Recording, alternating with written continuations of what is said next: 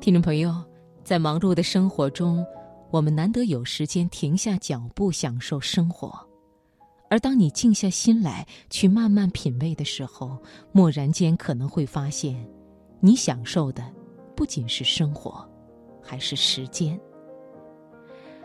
好，今晚我们先送上张国立的文章，关于松板牛排和樱桃，选自《新民晚报》。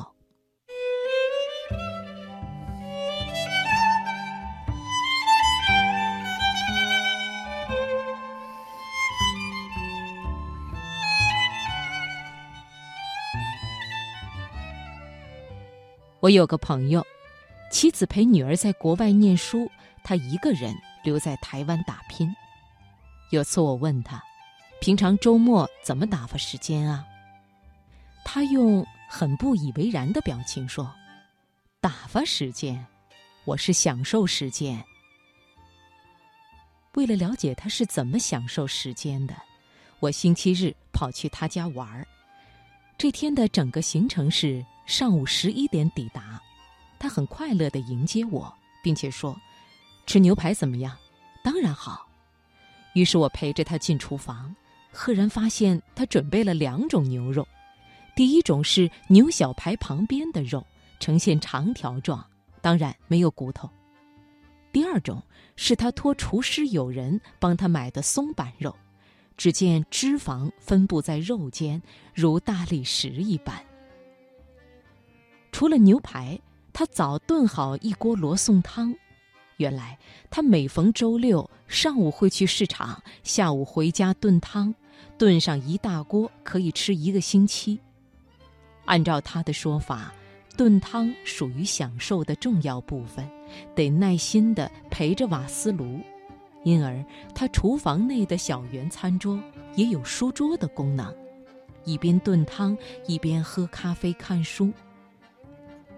我们先喝汤，一口下去，马上感觉到西红柿、洋葱的甜味儿。他说：“一锅汤，他扔进了十一二颗西红柿，没有蔬菜甜味儿的汤不够味儿。”体会一：汤要有大骨头、有肉，更要有蔬菜。接着吃牛排，他先煎小牛排的边肉，热好锅，把肉放进去。这时朋友说。一面要煎一分半，千万别急着翻面，等一分半后再翻，再煎一分半。在煎肉的同时，旁边有个小锅正在熬着酱汁。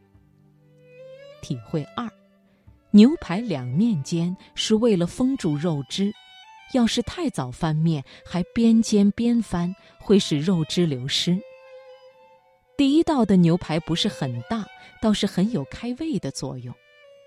他开了瓶红酒，阳光斜斜地射在餐桌上。我们把冬天的寒天关在户外，却把牛肉的热量嚼进肚内。再来的第二道牛排松板牛，则吃的是朋友待客的热诚。可以想见，肉不好买，也不便宜。煎的过程依然是先一分半，翻面后再煎一分半。牛肉很松软，放在舌头上有自动融化的丰富感。虽然肉味儿不及前一种，却是另一种截然不同的味道。体会三：吃饭要像躺在按摩床上，全身放松。吃饭不是吃饱，是吃的满足。包括胃和心灵。至此，一看钟，都下午三点多，而朋友又站起身，他说：“牛排的分量都比较小，为的是接下来可以再来碗牛肉面。这次他不是自己煲的牛肉汤，而是去永康街买回来的，再按照个人的偏好，又扔十来颗西红柿进去再炖。”我们各吃了一小碗牛肉面，有点儿恨不能如鳄鱼翻身的将肚皮暴晒在太阳底下。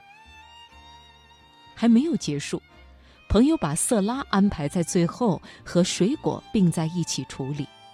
他将莲雾、哈密瓜、火龙果切片，配上生菜、甜椒，装在一个盘内，浇上柳橙酱汁。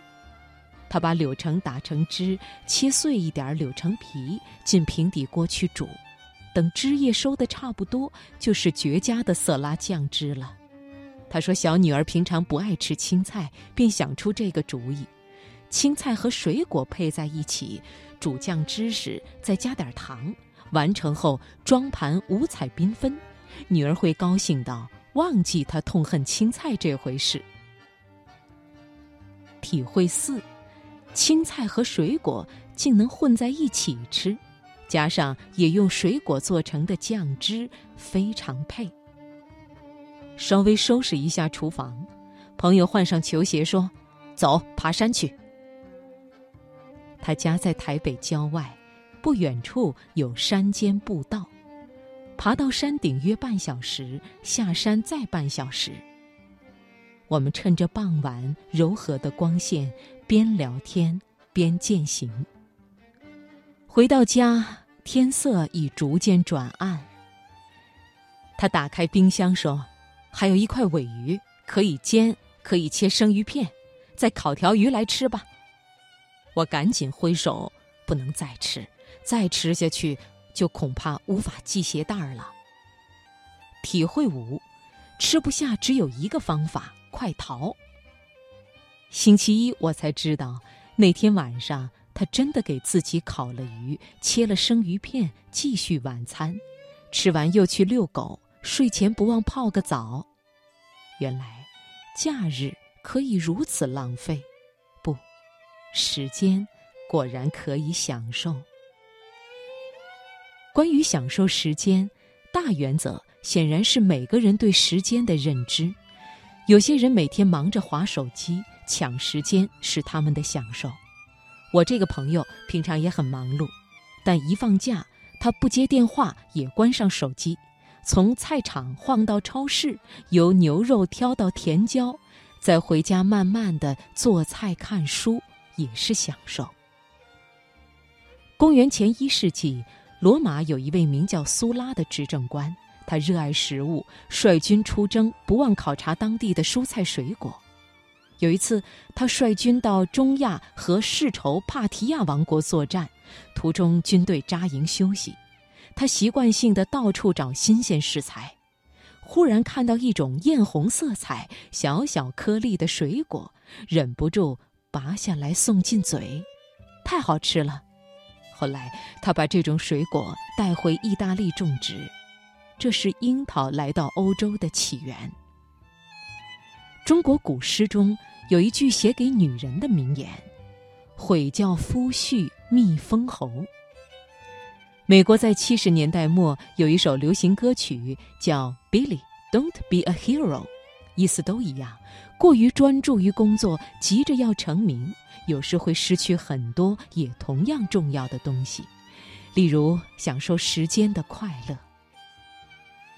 我怀念朋友星期日做菜的那种休闲和享受时间的豪爽，而口中也不禁泛起那天松板牛排铺洒在舌尖混着油脂的浓郁味道。最后一个体会，我那天吃的竟然是时间。